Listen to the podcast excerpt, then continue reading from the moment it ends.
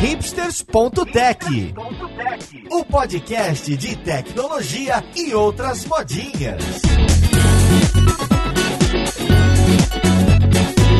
Olá e seja bem-vindo ao hipsters.tech. Eu sou Paulo Silveira e hoje a gente vai conversar sobre maratona de programação. Então, muita gente que faz faculdade de sistemas, de computação, de engenharia de computação já ouviu falar e pode não saber direito o que, que é. Então, hoje a gente vai conversar aqui com alguns competidores, alguns professores, ex-competidores, para entender o que, que é, que tipo de problema e o que, que você pode conseguir disso. Então, vamos lá pro podcast ver com quem que a gente vai conversar.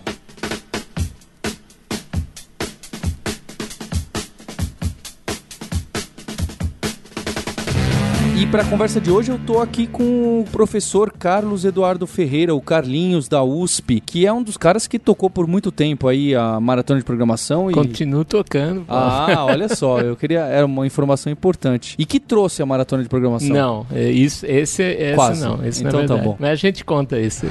Mas é muito prazer enorme estar aqui com vocês. Tô com um dos competidores aqui que já foi duas vezes pelo time da USP pra fora pra disputar as mundiais e que por acaso também é meu irmão, Guilherme Silveira. Como você tá, Gui? Tudo bem, fui representando aí o- a matemática aplicada no IME e aí é, tive a oportunidade aí com o pessoal do PCC de ir duas vezes pro Mundial. E também com outro competidor que não só das maratonas, participa bastante de diversos desafios de código, que a gente também vai falar, né? Tem isso da maratona de programação, que é um- uma competição bem grande, mas hoje em dia online tem diversas outras disputas. Tô com o Juan Lopes, lá do Rio de Janeiro, engenheiro de software na Intel. É isso, Juan? Isso, sim. Eu participei na na maratona por seis anos, o máximo que o, o- o regulamento permite. Em um dos anos, inclusive, eu fui pra final brasileira e perdi pro Guilherme Silveira, então. Eita, olha só! Cadê a musiquinha? Cadê a musiquinha? E do outro lado do mundo, Maurício Linhares. Como você tá, Linhares? Opa, tô tranquilo aqui, mas hoje eu tô só de curioso, hoje eu tô só pra ouvir. Então tá bom. Então aí você vai entender um pouco mais do que, que esses caras fazem. Carlinhos, você pode explicar pra gente o que, é a maratona de programação, como que isso apareceu aqui no, no Brasil e quem organiza o Mundial, ou como que funciona? A maratona de programação é a competição no Brasil que classifica para o ICPC, International Collegiate Programming Contest. Essa é a competição mundial que a, que a gente participa. Essa competição existe desde os anos 70. Ela nasceu numa universidade do Texas, a Texas A&M, numa daquelas eh, fraternidades, sabe como é? Aquela tinha um- uma galera que fazia computação e que estava a fim de fazer uma competição de programação. Então eles organizaram ali dentro do pessoal que morava na fraternidade, né, que eram todos caras de computação, e daí começou a envolver pessoal do Texas, depois dos Estados Unidos e assim por diante. Mais ou menos nos- no começo do- dos anos 90, a competição se torna mundial.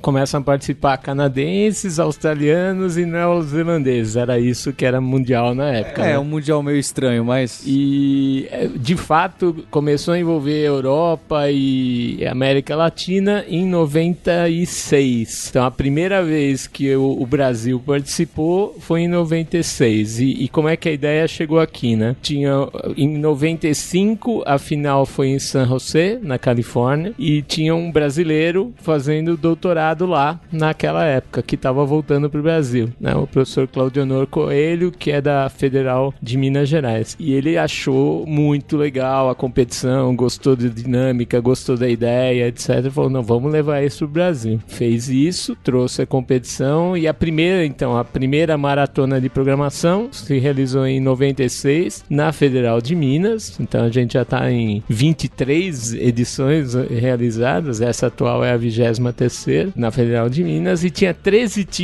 Isso é, é curioso de saber, né? 13 times, a gente tinha lá. Eu era o, o técnico do time da USP na época. Desses 13 times, o melhor classificado foi o time da Unicamp. Foi representar o Brasil na final de 97, né, no ano seguinte. E desde então a gente tem sempre tido a maratona de programação que tem crescido muito. Então a gente começou com 13 times em 96. Passei a fazer parte disso em 2000, quando quando a, a maratona de programação passa a ser organizada no Brasil pela Sociedade Brasileira de Computação. Então a gente é, é uma competição da SBC, né? Tem das competições científicas da SBC, tem a maratona, tem a Olimpíada Brasileira de Informática e a Olimpíada Brasileira de Robótica. Também é uma competição da SBC. Então eu passo a fazer parte da competição na organização em 2000 e desde então a gente está crescendo. No último ano a gente teve mais de 800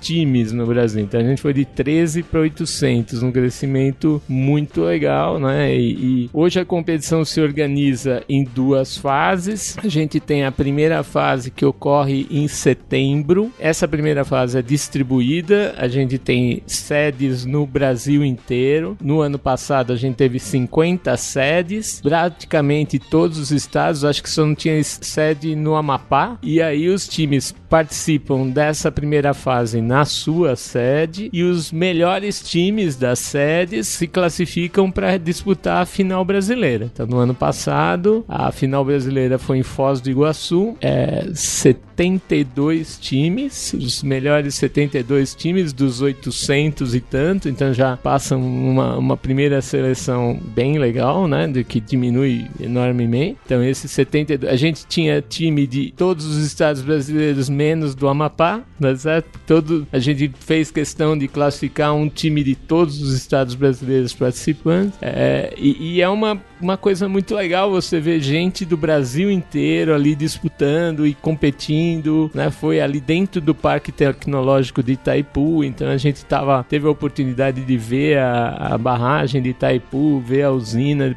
por dentro, conhecer aquele lugar. Também é uma, uma experiência legal. Aquela molecada se conhecer, ver gente que tem esse mesmo apreço por algoritmo, né? Por resolver problema, por ter essa coisa de encarar desafios, né? Que é o que a maratona tem. Bom, então aí a gente tem a final brasileira, né? E da final brasileira a gente escolhe os melhores times para representar o Brasil na final mundial. Então nesse ano foram seis. Então, é, o, o, Guilherme tá aqui, super humilde, mas olha o que ele passou, né? De 800 times na primeira fase, a gente vai para uma final brasileira com 70 times, da final com de 70 a gente vai para 6. Quer dizer, é de mais de um para 100, né? A, a seleção que a gente faz para escolher os times que vão para a final mundial, né? E na época não eram seis. passou, a humildade passou aqui, passou, Carlinhos. Humildade. Ficou para trás. Eu tenho, eu, eu participei na, nas disputas aí dos brasileiros quando eu era criança, né? quando estava na faculdade e, e, gostei muito. Eu, eu, acho muito legal a gente estar tá podendo fazer esse episódio porque foi uma maneira que me despertou para computação de verdade, né? Então, para quem você que está estudando ciência da computação, sistemas de informação, engenharia, fala, poxa, essa matéria eu não gosto, isso aqui, isso aqui eu não gosto tanto. A maratona de programação e os problemas da forma que eles são apresentados pra gente me lembravam muito aquelas brincadeiras de lógica quando a gente estava estudando no segundo grau que a gente gostava tanto e aí você cai em cálculo, em física, você fala, pô, peraí, não era bem isso que eu era desafiado e que eu gostava. Então, ele, eles se apresentam como problemas e quebra-cabeças e, e, e, charadas de uma maneira muito estimulante, né? Então, depois a gente vai falar do formato, do tempo e como você submete, etc. Eu queria então que cada um de vocês que disputaram mais aí, o Guilherme, o Juan e o Carlinhos, desse um exemplo de um problema, um problema inicial que costuma aparecer de, nesse formato na maratona, para que o ouvinte possa entender, ah, o que, que você tá me testando? Como, como que funciona essa maratona? O que, que eu tenho que programar lá na hora? Então, eu nunca disputei, né? É bem. Quando eu estudava, não existia isso aqui no Brasil. É, mas assim, eu, eu vou contar um, um, problema que eu gosto muito. Os problemas sempre tem uma historinha, né? Então, primeira fase você tem que modelar. Você tem que ler a historinha e entender qual o problema que você tem que resolver. Então, esse já é um, um desafio inicial. Depois de entender o problema que você tem que resolver, você tem que desenvolver desenvolver um algoritmo para isso, que é o segundo desafio. E o terceiro, codificar, implementar numa linguagem de programação e passar pelos dados. Né? Então o problema, a, a historinha é a seguinte: imagine que você tem um cozinheiro, o cozinheiro produz panquecas todas de é, tamanhos diferentes e elas estão todas aqui bagunçadas na frente dele. E ele quer ordenar, né? No topo a menor panqueca, no segundo lugar a segunda menor e assim por diante até que a maior panqueca fique no fundo. E aí a única operação ação que ele dispõe é pegar a estula dele, colocar no meio dessa pilha de panquecas e virar. É isso é a única coisa que ele tem para ordenar essas panquecas. Então ele não pode trocar uma panqueca com uma panqueca de outro Não lugar. pode tirar uma panqueca do meio porque cai tudo e ele vai perder a produção de panquecas dele, né? E quando ele põe a espátula no meio, não quer dizer o meio-meio, né? Ele põe a espátula em qualquer, em qualquer lugar, meio. exatamente. Então aí você tem que. é, o problema dele é que você escreva um conjunto de passos que ele deve seguir para que no final ele tenha a pilha de panquecas ordenada. Então, dado que eu tenha uma panqueca de 10 centímetros, depois uma de 5, depois uma de 12, depois uma de 7, depois uma de 9, onde que eu tenho que ficar colocando a espátula, em que sequência, para que no final elas estejam em ordenada? Isso aí, esse é o problema. E precisa necessariamente ser no menor número de passos ou só qualquer? Não, qualquer número de passos. Então esse problema tá um pouquinho mais simples ainda. Esse problema é um pouquinho mais simples. Esse problema que você falou, do no menor número de passos, é um problema NP completo. Para quem já estuda computação, complicou. o problema fica mais difícil. E isso é apresentado, ele te fala desse problema, te dá um input, ah, eu vou te dar os dados desse formato e quero que você me dê os passos mais ou menos nesse formato, separado por vírgula, separado por espaço. É, alguma coisa do tipo, ele dá como entrada o número de panquecas, os tamanhos das panquecas, e a saída deve ser uma sequência, por exemplo, 3 significa que você vai colocar a panqueca depois da terceira panqueca do topo para baixo. 3, 5, 7, 1, 2, 4 e aí tá ordenado, entendeu? A saída é uma sequência de números desse tipo. Bem, eu tô pensando aqui enquanto o Carlos falou e eu não sei resolver, mas beleza, vamos, vamos lá e até o final do, do episódio eu, eu- eu tento aí uma solução. Juan, você também tem outro problema interessante pra colocar pra gente, porque mostra que, bem, você tá sendo desafiado no, no algoritmo, como que você resolve esse problema. Mas também o que costuma aparecer muito na maratona de programação é que dentro do problema, opa, parece fácil eu sei resolver, só que a forma como você resolveu pode ser que ele não seja tão rápido, não use pouca memória, pode ser que haja corner cases, né? Assim, ah, quando só tem uma panqueca, ou quando tem muitas panquecas, ou, ou quando tem corner cases que você não pensou e que você vai falhar. Eh, Juan, você pode dar um exemplo pra gente de outro problema? estudei na UERJ, treinei na UERJ com, com os professores de lá. E a gente começa a pegar os alunos para participar da maratona a partir do segundo período, mais ou menos, né? Então, é é o aluno que acabou de fazer IPD, acabou de começar a aprender a programar. Então, a gente tem que passar para o aluno, mais ou menos, o que, que é desafio técnico na, na maratona. Então, a gente tem um probleminha que é um pouco menos lúdico, mas é, ele é bem simples e ajuda bastante a entender quais são os problemas que a gente enfrenta geralmente, que é o problema de é, encontrar o somatório de um número, de uma sequência de 1 até n. Então, um n qualquer. E aí a gente passa três versões desse mesmo problema. Um onde o n é até um milhão, aí o, o- o aluno geralmente faz o, o que ele aprendeu em PD, né? Faz um, um- um for e vai somando os valores e retorna isso. Já, já é um- uma solução que passa, mas a gente dificulta o problema. Fala, não, e se o n for até 500 milhões? Aí aquela mesma solução que passava com um for simples já não, já não passa mais. Então o aluno precisa pe- pensar e pesquisar. E Juan, ele não passa porque em alguns problemas tem um, um limite de tempo Tem também, um limite certo? de tempo, exatamente. Se você é. fizer um for de 500, apesar de 500 milhões hoje em dia pra ser um laço só, ainda ok, mas tem algum número que não, não vai ser bom. Exatamente. Tá fazendo um forzinho pra somar de 1 mais 2 mais 3 até mais 500 milhões. Pois é, aí tem que lembrar lá do ensino médio que tem a fórmula da soma de PA e, e usa esse conhecimento para poder encontrar uma solução que é mais eficiente e passa no, no- no problema. Esse eu sei, é o primeiro mais o último, vezes a quantidade de elementos sobre 2. É isso aí. Mas o primeiro você não resolveu ainda, né? a panqueca, tô digerindo ainda a panqueca. E aí, e aí, por último, a gente passa geralmente um problema, uma versão do problema que é, é, tem um desafio mais da, da linguagem em si, que é e se o n for 10 a 12, por exemplo. E aí o problema passa a ser que o tipo de dados da, da linguagem já passa a não aceitar isso. Então ele tem que pensar uma solução ainda mais à frente, com, com um tipo de inteiro, de tamanho arbitrário. Então esse problema especificamente, dependendo da versão que a gente passa para ele, o, o mesmo problema pode ter que pode exigir soluções diferentes de quem está implementando. Isso é bastante útil poder ensinar essa parte básica de o que que a maratona testa geralmente. É porque se ele for somar de 1 até um zilhão, aí tem o problema que o inteiro pode estourar e quando chegar em, se for unsigned, chegou no 4 bilhões, ele vai girar o número, vai começar a dar aquela macarronada que você não quer. Então, cara também precisa conhecer da linguagem que ele tá usando, que normalmente na maratona de programação oferece diversas ah, linguagens para saber, opa, não consigo usar o int. Ah, vai ser o long, ah, também não serve o long. Ah, então eu vou criar uma estrutura de dados para números arbitrários ou vou usar já uma estrutura de dados que a linguagem, a biblioteca padrão me oferece, que hoje em dia ah, a maioria maioria oferece alguma coisa simples. É por aí, Juan? Exatamente. É claro que essa última versão, quando a gente começou a aceitar Python, né, na maratona, começou a ser um problema porque o Python já tem esse número que pode crescer indefinidamente, né? Então acaba sendo ruim, assim, sendo meio inútil essa terceira Marmelada. É, pois é, mas é esse o objetivo mesmo. Então você pega a panqueca. Não, peraí, não. Depois. Fala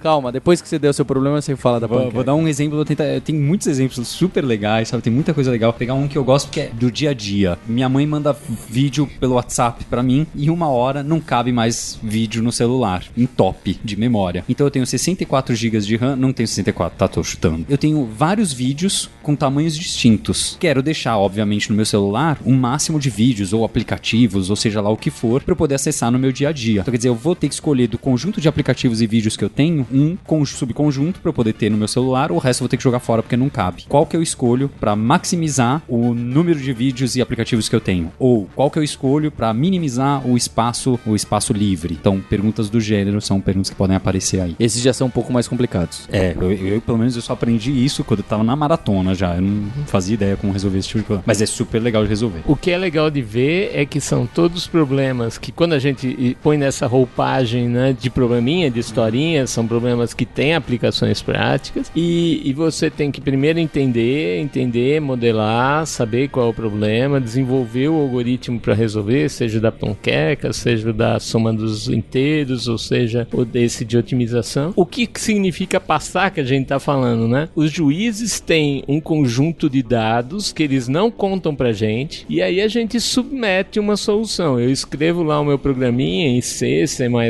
Java, Python, Kotlin, na linguagem que eu mais gosto. Agora Kotlin é permitido. É, Agora vai. Agora vai. Você submete essa solução para o sistema, o sistema compila, roda todos os testes que os juízes têm e que não te contaram. Algumas pegadinhas, uns mais longos. Exatamente, tem teste para tudo. E aí ele verifica se você passa o dar a resposta correta no tempo permitido, né? E se você na, dá a resposta correta e no tempo permitido para todos os testes, você ganha um aceito no- nesse problema e na competição você ganha um balão colorido, né? Que é o Só por isso que a gente compete.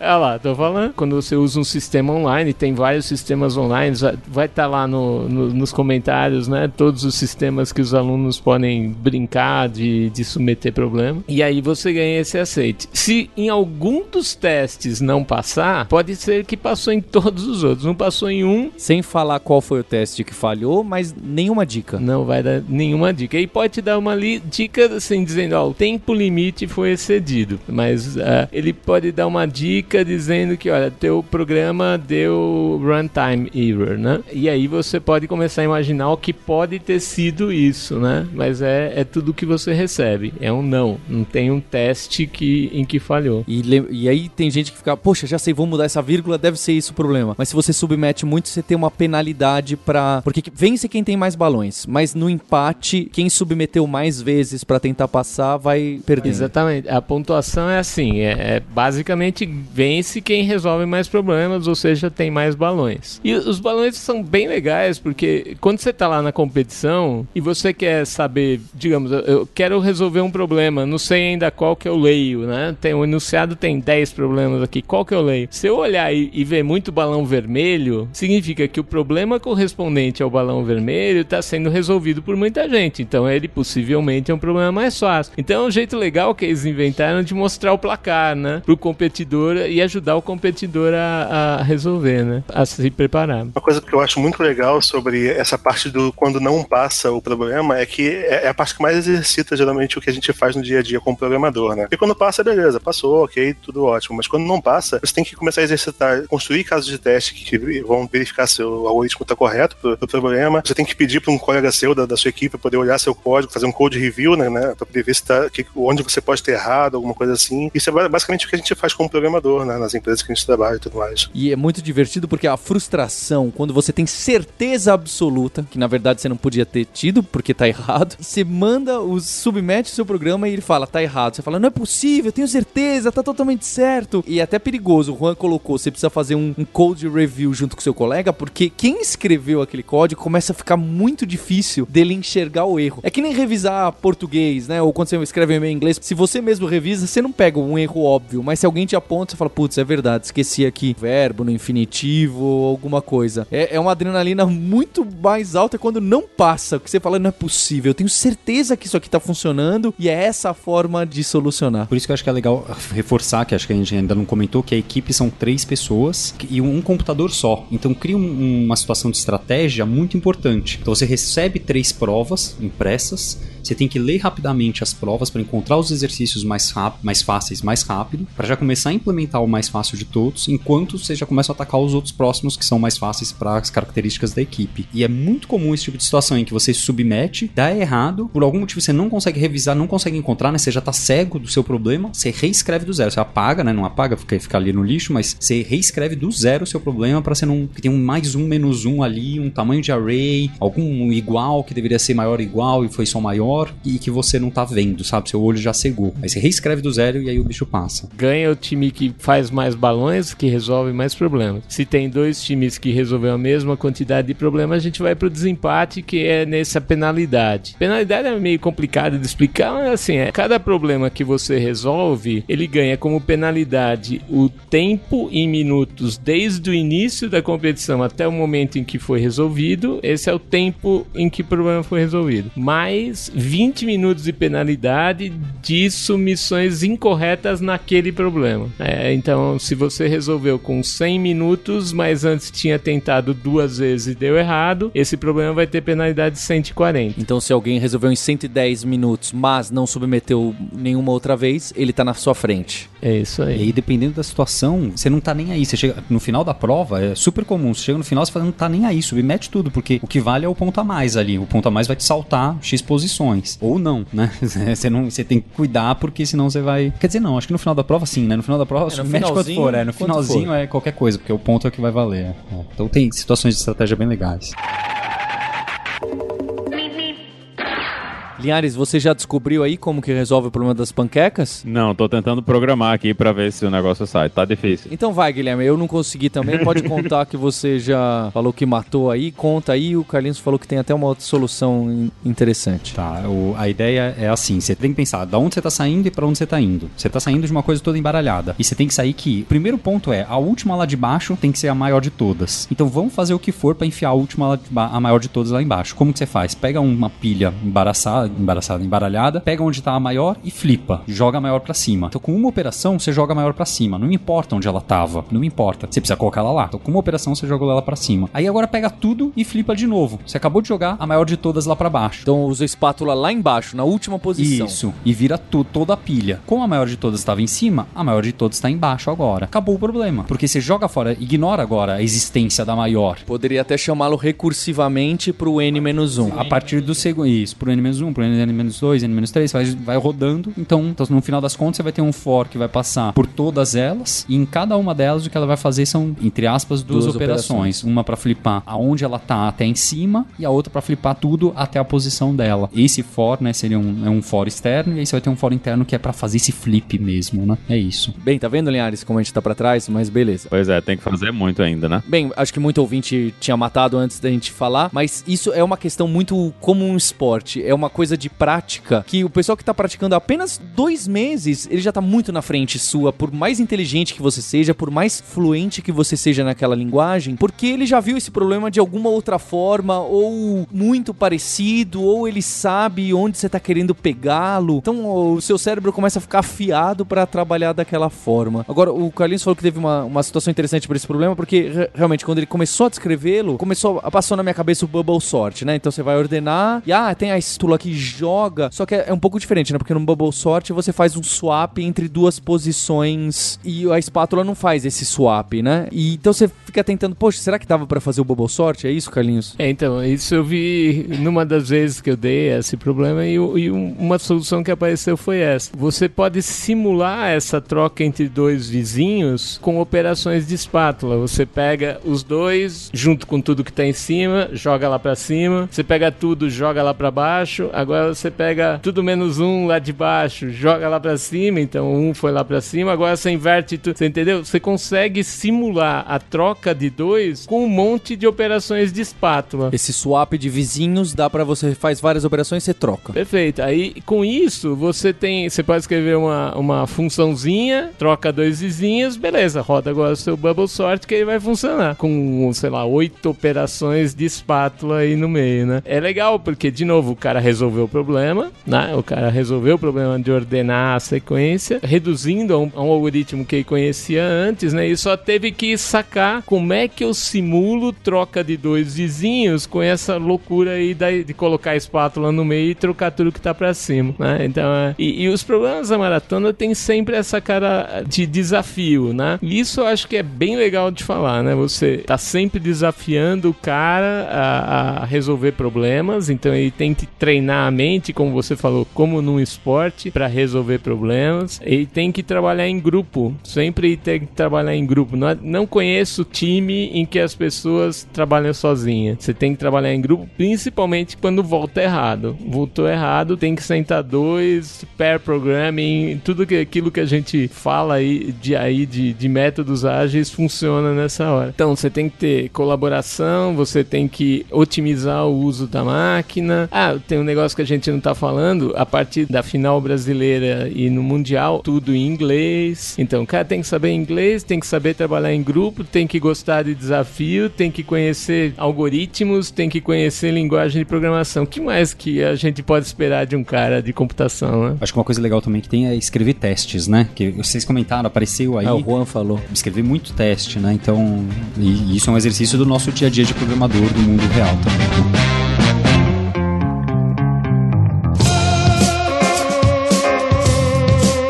Você aí então que treina algumas equipes pra se preparar e treinou bastante tempo, quais são os primeiros passos? Você citou até essa brincadeira de para explicar pra eles, ah, fazer uma somatória de 1 a n é bom porque ele já vê onde pode falhar e que tipo de pegadinha costuma aparecer. Mas quais são os passos no começo pra uma pessoa que quer treinar, além de obviamente fazer muitos dos exercícios das bibliotecas que tem aí na internet? Infelizmente eu não treino mais equipes, né? Porque depois que a gente tem filho, o tempo fica um pouco mais complicado de gerenciar, mas o, o importante no começo é ganhar experiência em velocidade, em olhar um problema e já conseguir pensar numa solução inicial e, e validar se ela vai resolver ou não. Então, não é nem tanto a, a parte de estudar algoritmos diferentes, é mais você pegar esse traquejo mesmo, de resolver centenas de problemas um atrás do outro para poder ganhar essa, velocidade realmente de, de, conseguir analisar um problema e ler muito rápido. Porque você chega numa prova da final brasileira, por exemplo, no, do momento que distribuem as provas até passar a primeira submissão correta, geralmente tem 3, 4 minutos. Então o cara leu a prova inteira 3, 4 minutos, já conseguiu pensar num algoritmo que passa no tempo esperado e já codificou e já submeteu e já passou, sabe? É como esporte mesmo, você tem que ganhar essa, essa memória muscular, né, de, de escrever. Eu, eu às vezes, é, aquele, aquele boilerplate do C++,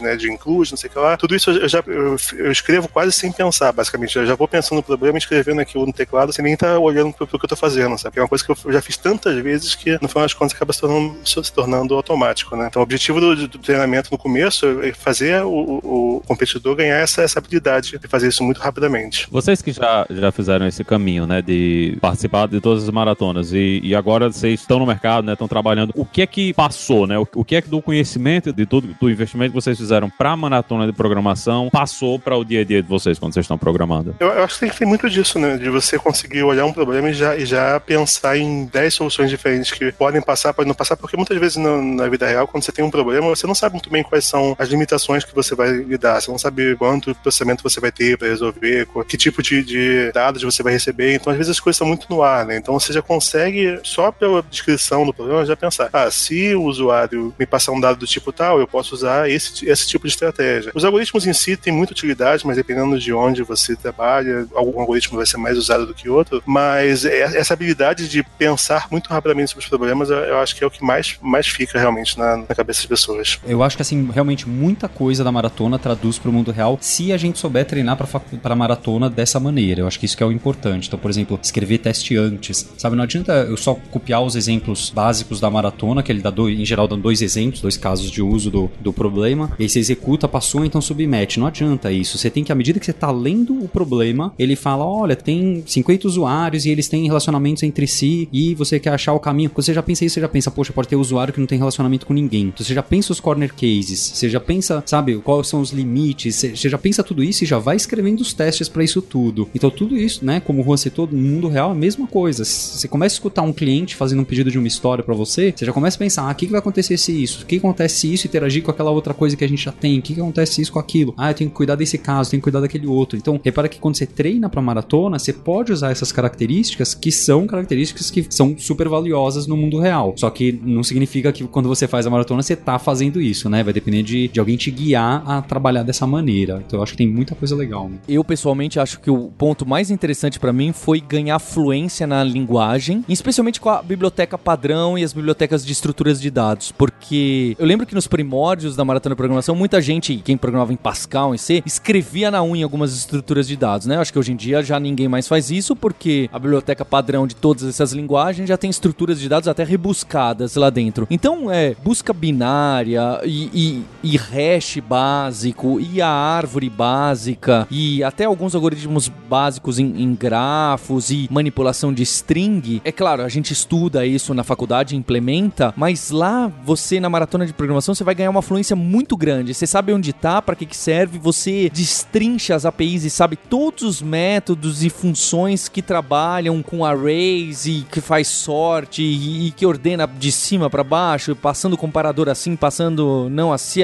se o algoritmo de comparação desse cara é estável ou não é. Então você aprende muito sobre aquela sua linguagem que provavelmente é a sua linguagem preferida e acaba usando muito no dia a dia. E eu acho que uma das reclamações que os empregadores fazem sobre programadoras e programadores é não saber usar estruturas de dados básicas, né? Quantas vezes você não vê uma pessoa aí fazendo uma busca linear sendo que um hash teria matado ou qualquer coisa do gênero? Que é óbvio que para um, uma quantidade pequena de dados não, não faz tanta diferença, mas quando começa a crescer, você vê que tá ficando lento e que foi escrito de uma maneira ruim ou que tá reinventando a roda, né? A pessoa tá escrevendo a busca binária na unha em vez de chamar qualquer funçãozinho, qualquer canto que faz isso. Eu pessoalmente aprendi muito, do, especialmente do Java, praticando para maratona, porque eu falo, não posso gastar tempo nisso. Eu tenho que saber onde tá, o que que tá pronto, como funciona. Eu aprendi muito do Java útil. Para ser sincero, eu, eu li de cabo a rabo, inclusive a implementação do Java dessas estruturas de dados mais básicas, que na verdade nem são tão básicas assim. Eu acho que é um exemplo muito legal e, e junta com o que o Carlinhos falou da equipe de novo. Porque, por exemplo, na, numa das primeiras equipes que eu tive, né? A primeira foi com o Paulo, e depois eu tive uma outra equipe com o Carlinhos e o Marcel, com o Carlinhos Cardonha, né? Não lembro se a gente fala Carlinhos agora, não. Com o Cardonha e o Marcel. A verdade era assim, curioso, né? O Marcel era, ele, é, ele manja muito de algoritmo, muito, de muito tipo de algoritmo, né? E hoje ele é professor da USP. E hoje ele é professor da USP, é. E eu programo razoável, né? Eu tenho velocidade na, na programação, né? Então, essa questão de tipo de conhecer a API, de, de implementar coisa, eu meio que vomito, né? Você me dá ali, eu saio vomitando. Então tinha muito do, do trabalhar de que às vezes o Marcel falava para mim, não, a solução é o, o, algoritmo X. Eu falava, tá. Aí ele descrevia ali o negócio para mim, né? Eu li, sabe, em geral era assim, ele pegava o negócio, ele lia, ficava um tempo, ele falava, Guilherme, é isso. E aí às vezes eu implementava, às vezes ele mesmo implementava, óbvio, né? Eu não, eu não lembro qual é a taxa aí, a maior parte das vezes ele provavelmente implementava. Mas esse trabalho de tipo, olha, eu me desenvolvi muito na API, em conhecer a linguagem, etc, em, em vomitar isso muito rápido, e ele desenvolveu muito nessa habilidade de, de resolver o problema, né? De entender a primeira fase que o Carlinhos comentou, que é se encontrar a solução, que é ótima, etc. E o trabalho em conjunto era ótimo. E o, e o Cardonha, na verdade, ele fazia as duas coisas aí, era mais mágico ainda. Ainda nessa questão do, da equipe, né? Eu acho que essa soft skill que a maratona desenvolve é muito importante, porque você passa muitas vezes por muitas equipes, né? Eu competi por seis anos, passei por várias equipes diferentes, e em algum momento eu me tornei a pessoa mais experiente em maratonas dessas equipes. E, assim, a primeira vontade que você tem é de chegar na, no computador na hora da competição e resolver todos os problemas sozinho. Só que, assim, você nunca vai chegar a lugar nenhum, né? Eu tenho que usar a equipe, tem, tem que saber quem é melhor no que, e essa é uma habilidade que você é, é, é a habilidade de um líder técnico numa empresa, sabe? É você saber quem é melhor em cada área para você poder saber para ligar melhor os problemas para serem resolvidos, né? Não, não ser o super-homem que resolve tudo, né? É saber quem, quem é o melhor em quê. Tá aí um problema para a próxima maratona. Dado um recurso, um computador, três usuários e as habilidades de cada um, como otimizar o tempo para atingir o máximo de pontos numa prova de teve? maratona. Se eles soubessem resolver isso, já tinham ganho, né? É.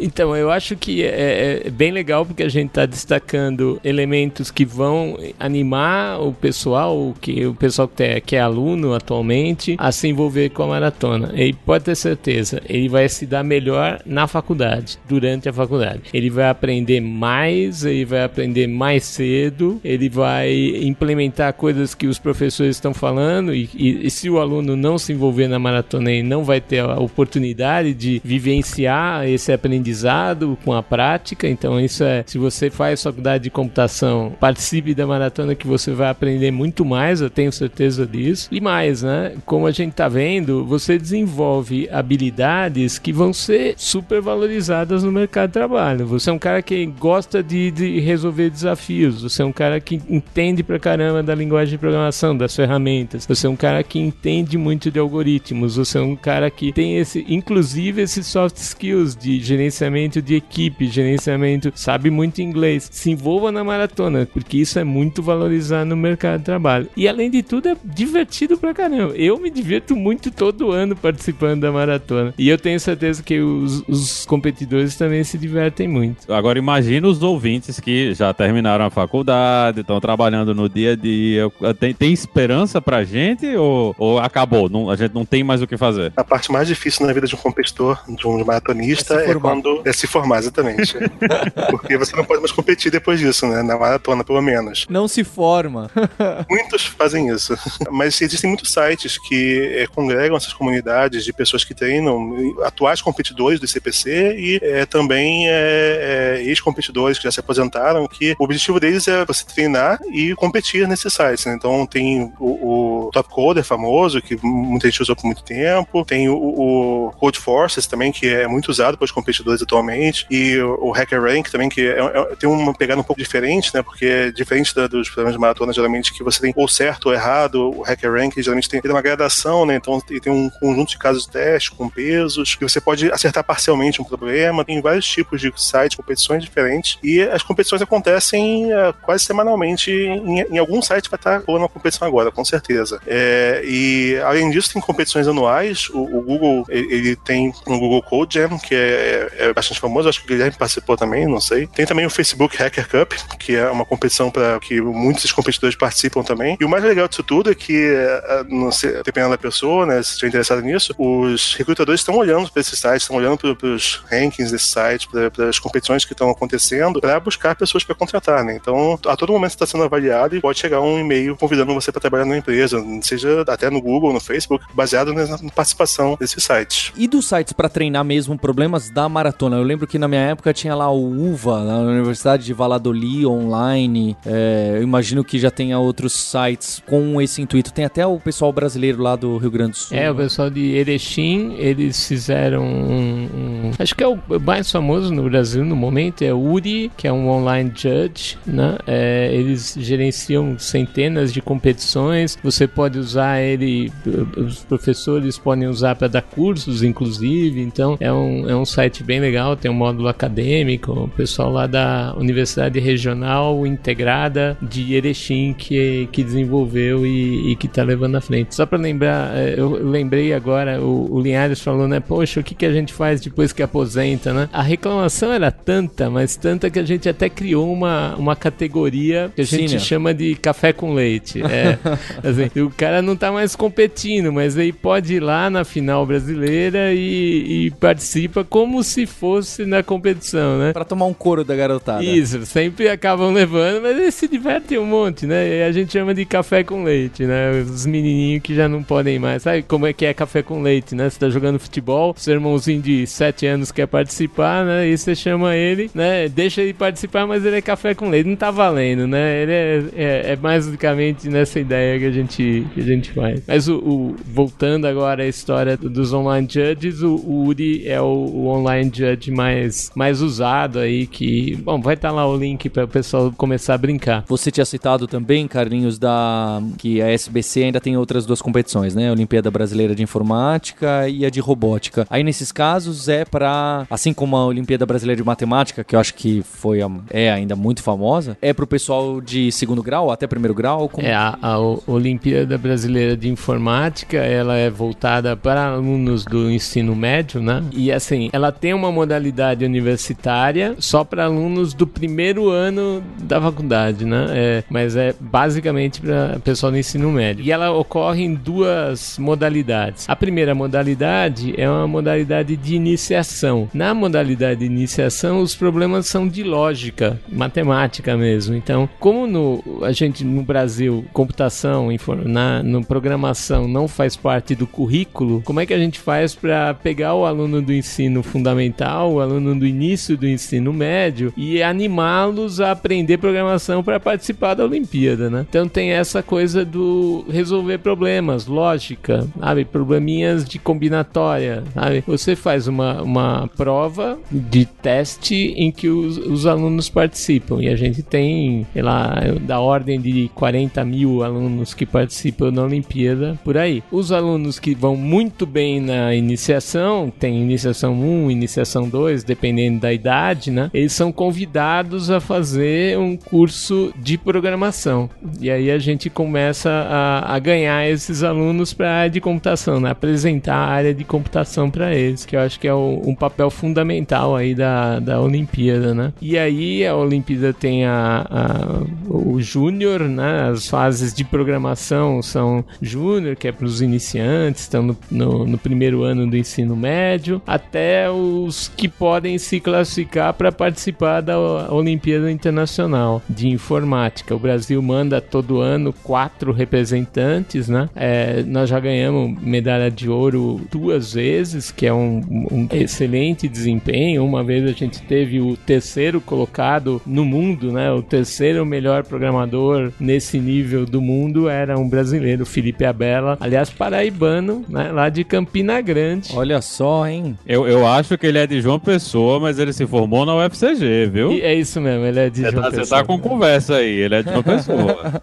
Então, a gente já teve eh, o Felipe e o pessoal, aliás, da Paraíba desenvolve um, um trabalho fantástico na Olimpíada Paraibana de Informática. A gente tem vários trabalhos muito legais espalhados pelo Brasil, né? Sergipe tem um trabalho bacana, pessoal de, de Pernambuco forma times atrás de time, né? Diversos lugares de pessoal do Rio Grande do Sul aí tem ah, o desenvolvimento do online judge. E isso foi uma coisa que eu tive a oportunidade de ver acontecer, né? A, a maratona entra numa certa universidade, numa certa região, e, e você vê que os alunos começam a se envolver, que começa a surgir um, um grupo interessado que vai pra frente, forma time bom, e, e aquelas pessoas saem de lá, vão trabalhar na Google, no Facebook, voltam pra lá, animam mais gente. É um, é um negócio que é muito legal de se ver, é- é, que leva os alunos a, a se envolver com a maratona, né? Mas estava falando da Olimpíada, me perdi, mas voltando à Olimpíada, tem essa fase de programação que seleciona então os quatro que vão para representar o Brasil no Mundial. Eu acho o Paulo comentou bem no começo, né, dos exercícios de lógica que ele gostava quando era criança, e esse o módulo de iniciante da OBI lembra muito isso. Então aquele tipo de problema, olha, é, Joana mora na casa vermelha ou rosa. Paulo mora na casa rosa ou azul. Paulo é amigo de Mário. Não sei o que, não sei o que. Aí a pergunta Quem é matou isso, não foi o detetive Coronel Mostarda Coronel na- Mostarda é, na biblioteca. Então, esse tipo de exercício aparece muito, no- acho que mais na fase 2 do que na 1, um, mas no módulo iniciante aí, né? É super legal, porque a gente não para pra pensar quando a gente fazia isso quando a gente era criança, mas o que esse exercício treina, né, que o Carlinhos comentou da matemática, por exemplo, é o sei somente se, é entender se tá chovendo eu saio com guarda-chuva, e se eu sair com guarda-chuva não quer dizer que tá chovendo. Mas pode Mas ser. pode estar chovendo. Agora, não, não, não pode. Se eu sei sem, não tá. Bom, Agora eu me confundi, porque eu falei isso falando meio, eu me confundi. Mas a ideia é, o, o C implica no não, não, sabe? A volta do não, quando você tem uma ordem de C. Tudo isso acontece quando você tá fazendo isso. O absurdo, a prova por absurdo. Você faz a prova por absurdo quando você tá nesse exercício. Você vai lá e chuta. Aí você vê que aquilo é impossível, você tira aquele quadradinho das possibilidades, entendeu? Tudo isso que aparece na matemática rodo quando você vai pra, pra faculdade, né? Você tá treinando ali no colégio sem perceber. Então, super valioso, me parece ser essa fase da OBI. E na parte de computação, na hora que tem entra programação, não é brincadeira. Você vê lá o primeiro exercício da, da sei lá, do Júnior 2, né? Primeiro exercício, não sei se a categoria Júnior 2 é o nome exato, mas primeiro exercício é se você faz uma soma, se a soma é menor do que x, beleza, valeu, passou. Segundo exercício é programação dinâmica, é o problema da mochila que a gente tinha falado agora há pouco. O Carlinhos falou, é, isso aí é mais avançado, não sei o que. Os caras estão cobrando isso, sabe? Que não é, não é brincadeira, não é light, não. O primeiro exercício é light, o segundo não é light, pelo menos o prova de 2017, por exemplo. Então é super curioso, sabe, como você, eles estão at atacando aí um público que tá do começo, né? Começando com a lógica e indo colocando o pé nas matérias que você vai ter lá na faculdade, etc. É muito, muito interessante mesmo. Agora eu posso fazer uma denúncia, que nem lá no, no Choque de Cultura, eu vou fazer uma denúncia. Aqui tem informação! Então isso que o Guilherme colocou, ah, na UBI aparecem problemas, que no cotidiano, esse C, você entender algumas condições, entender a frase. Tem uma coisa que é muito curiosa na programação, que a gente só percebe quando a gente ensina quem não, não sabe nada, que é o operador lógico do OU. O operador lógico do OU não tem nem pé nem cabeça. Porque quando você explica pra uma pessoa, você fala assim, olha, o que você quer comer hoje? Maçã ou banana? Quais são as respostas válidas? Maçã ou banana? Ou ele responde banana. Ele pode responder maçã e banana? Não, né? Mas nosso operador OU da computação, ele pode. Então o OU do dia a dia é o OU exclusivo. Ou o OU que a gente, né, costuma falar, né? Ó, você vai sair hoje ou vai ficar em casa? Ah, os dois. Não, pera lá, os dois não pode, né? Porque... Mas no, no, no OU que a gente aprende na computação, os dois verdadeiros dá true também pode. E, e, e, tem pessoas que te viram e falam: Não, pera lá, não, você falou ou, então tem que ser um ou outro. Aí você olha pra pessoa e fala: É mesmo. Então tem coisas que a gente, né, take for granted aí, né, que a gente fala: Não, operador ou é assim, esse aí é o shore. Mas na verdade é o shore que a gente usa no dia a dia. Então tem coisas básicas que, que não estão tão bem aí na lógica, né? É, ou coisas implícitas. Não, peraí, se você saiu com o guarda-chuva, é provável que vai chover. Não, não tem nada a ver, né? Eu não sou mágico. Então tem uma distânciazinha, não é tão fácil de você trazer aí o mundo real pra virar um programa. Ah, é só decorar a tabela verdade, minha gente. Decora, esquece o que é ou. Decora a tabela verdade, não é ou. Decora a tabela verdade. Tem um, um, um, último caso que eu queria citar, né? Eu tô fazendo o treinamento pra OBI, então eu tô fazendo as provas do ano de 2017. E, e aí um dos casos me lembrou muito uma coisa que o Paulo, meu irmão, comenta, que é o seguinte, eu vou falar uma coisa que é verdadeira, que é, eu tenho um irmão. Mas aí se você assumir isso como verdadeiro absoluto e ponto final, e só isso é verdade, mais nada é verdade, você pode chegar numa conclusão falsa. Você pode chegar na conclusão de que eu não tenho uma irmã. Mas eu não falei que eu não tenho uma irmã. Eu tenho um irmão e uma irmã. Mas a minha primeira frase continua sendo verdadeira. Não só isso. A primeira frase é verdadeira mesmo para quem tem dois irmãos. Se a pessoa tem dois irmãos e ela fala eu tenho um irmão, ela continua tendo dois irmãos e continua tendo um irmão. E esse tipo de coisa é meio idiota, né? Mas foi o Paulo mesmo que me ensinou isso. E de novo, aparece nos exercícios de lógica, isso acaba aparecendo. Aparecem afirmações. Se você tomar cuidado, você extrapola aquela afirmação. Tira conclusões que não eram para tirar. Então é, é, super delicado, né? E, a, a, língua portuguesa. Então tem bastante de interpretação de texto, né? Tanto na maratona quanto na OBI. Tem muito de interpretação de texto que são dos problemas do, de lidar com ambiguidade que acho que o Juan comentou lá pra trás.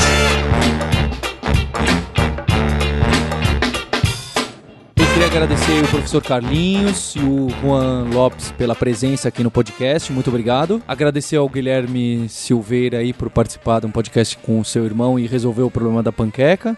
e ao Maurício Linhares. E queria também avisar, fazer um jabá aqui, hein? Olha, a gente tem um monte de curso lá na Lura de algoritmos que são essas partes legais, justo porque a gente dá inclusive essa abordagem de mostrar um problema real, tipo panqueca, em vez de que você só resolver com números. E agora a gente é o patrocinador da seletiva da USP, da Maratona de Programação, certo, Carlinhos? Há muitos anos já. Olha só, hein? Esse ano seremos da OBI, é isso, Guilherme? E esse ano seremos da Olimpíada Brasileira de Informática, também trazendo curso para ajudar quem quiser, no, quem for participar da OBI, a gente vai ter os cursos para ajudar no treinamento. Estamos em quiser. todos os lugares. É isso, basicamente. A gente tem também o curso de treinamento para maratona. Não é treinamento para maratona, mas é, é justo essa pegada que a gente conversou bastante, que é como aproveitar o conteúdo da maratona para o mundo real. Bem, Carlinhos, quem quer participar da Maratona de Programação precisa conversar com quem quem e onde na faculdade entrar onde? Então, se você tá animadaço para participar, você tem que juntar um time. Um time são três pessoas. Você tem que ir atrás de um professor ou de uma pessoa que vai representar a instituição onde você estuda para fazer a inscrição. Você deve fazer isso agora, começar a treinar,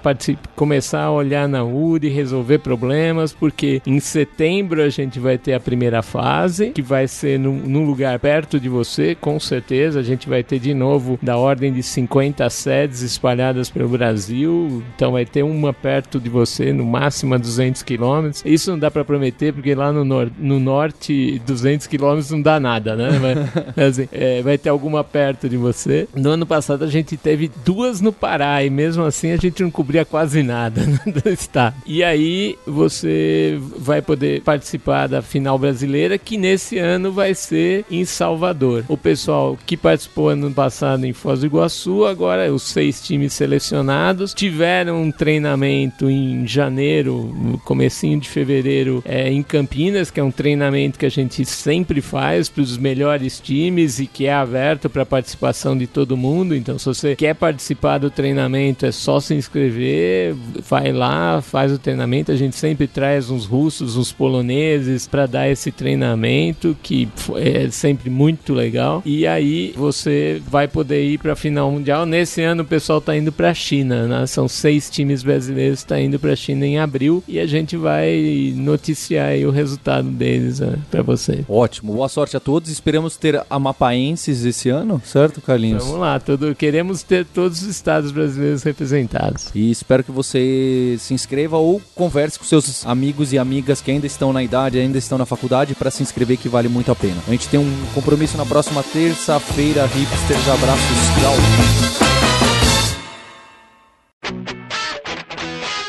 Você ouviu o hipsters.tech, produção e oferecimento alura.com.br, cursos online de tecnologia e Kaelon, ensino e inovação. Edição Radiofobia, podcast e multimídia.